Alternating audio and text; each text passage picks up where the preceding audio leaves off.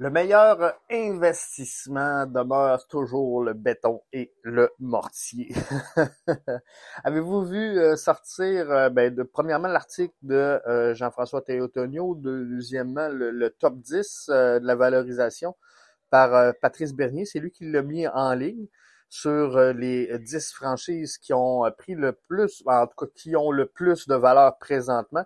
Il y a cinq équipes au sein de la MLS qui euh, ont franchi la barre du milliard en valorisation. Effet Lionel Messi, Miami fait un bond de 74% C'est énorme.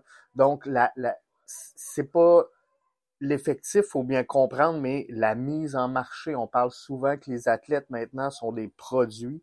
C'est la mise en marché que l'Inter de Miami a su faire de l'arrivée de Lionel Messi qui euh, explique cette forte progression.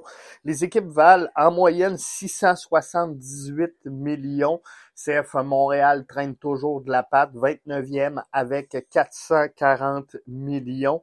Et je vous l'ai dit souvent, le problème de CF Montréal, c'est qu'il n'est pas propriétaire de ses installations.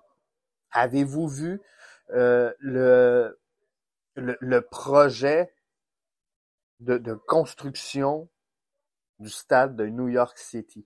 Le, le, projet global. Je vous ai souvent parlé dans les podcasts euh, la saison dernière que ce qu'il fallait c'était un, village du CF Montréal. Puis la comparaison peut sembler boiteuse, là, mais ce, ce que moi je vous disais, c'est qu'il faut faire non seulement un stade unique, simple, dédié au CF Montréal, mais qu'il fallait englober tout ça dans une stratégie euh, et une approche différente. Donc, euh, fallait avoir des, tours à condo, fallait avoir des hôtels avec ça, fallait avoir euh, une option et en faire du, stade et des alentours un quartier de divertissement. C'est ça que le CF Montréal doit viser.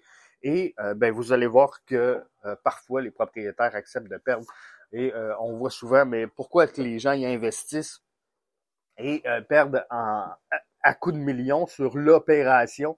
Ben, là, vous le comprenez, c'est que au final, c'est vraiment dans la brique et le mortier et euh, la stratégie déployée, là, on le voit avec l'Inter de Miami, qui qu'on euh, réussi à valoriser certaines formations. L'autre chose qui aide, est-ce que Joey Saputo devrait euh, transformer sa stratégie en, en, consortium sportif? Les, équipes à succès, hein, on le voit par exemple Atlanta United qui est deuxième dans le top 10. On le voit pour euh, New York City qui est cinquième dans le top 10. On le voit pour Toronto FC qui est huitième dans ce top 10. C'est toutes des formations qui sont au, au sein d'un consortium sportif important. Et euh, ça, ça peut jouer dans la valorisation. Parce que Atlanta United, une bonne partie de sa valorisation, on se le cachera pas, provient de ses installations. Euh, un des plus gros et des plus beaux stades du euh, circuit Garber, un stade principalement dédié au euh, football de la NFL. Bref, euh, c'est pas une installation dédiée à 100% à Atlanta United, mais le fait qu'ils soient en, consortium leur donne une solidité incroyable. New York City, c'est euh, exactement la même chose. Ils font partie du top 10 et euh, je vous disais que du côté de Montréal, Joey Saputo n'était pas propriétaire de ces installations. Ben, imaginez, New York City, au moment où on se parle, n'ont même pas d'installation. Donc, euh, ils, ont toujours pas de stade. Hein. On sait qu'ils jouent, qu'il évolue au Yankee Stadium. Euh, une, risée dans le circuit présentement, mais il y, a, un projet sur la table au moins enfin.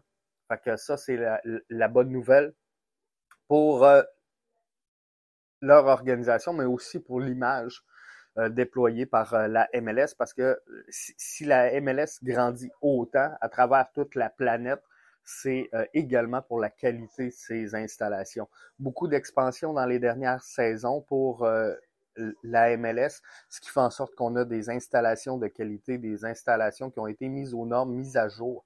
Et euh, ça, ça joue pour beaucoup.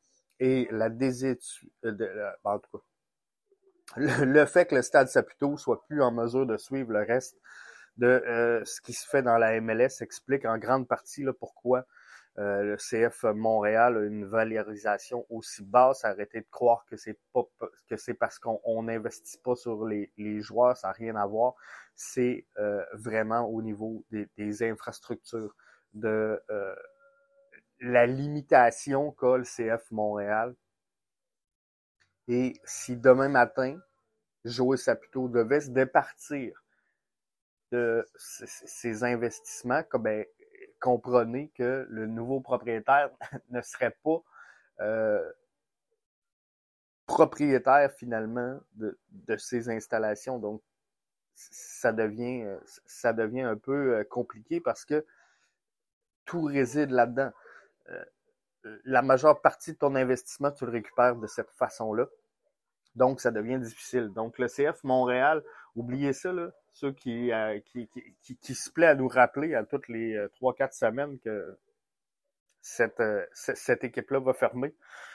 on on n'est pas là, là. On n'est pas là et ça le démontre bien, là, je pense, la, la croissance de cet investissement-là versus le, l'investissement initial vaut amplement et euh, on a un, bon rendement du côté de euh, jouer Saputo. Donc, ça va rester là, faites-vous-en pas.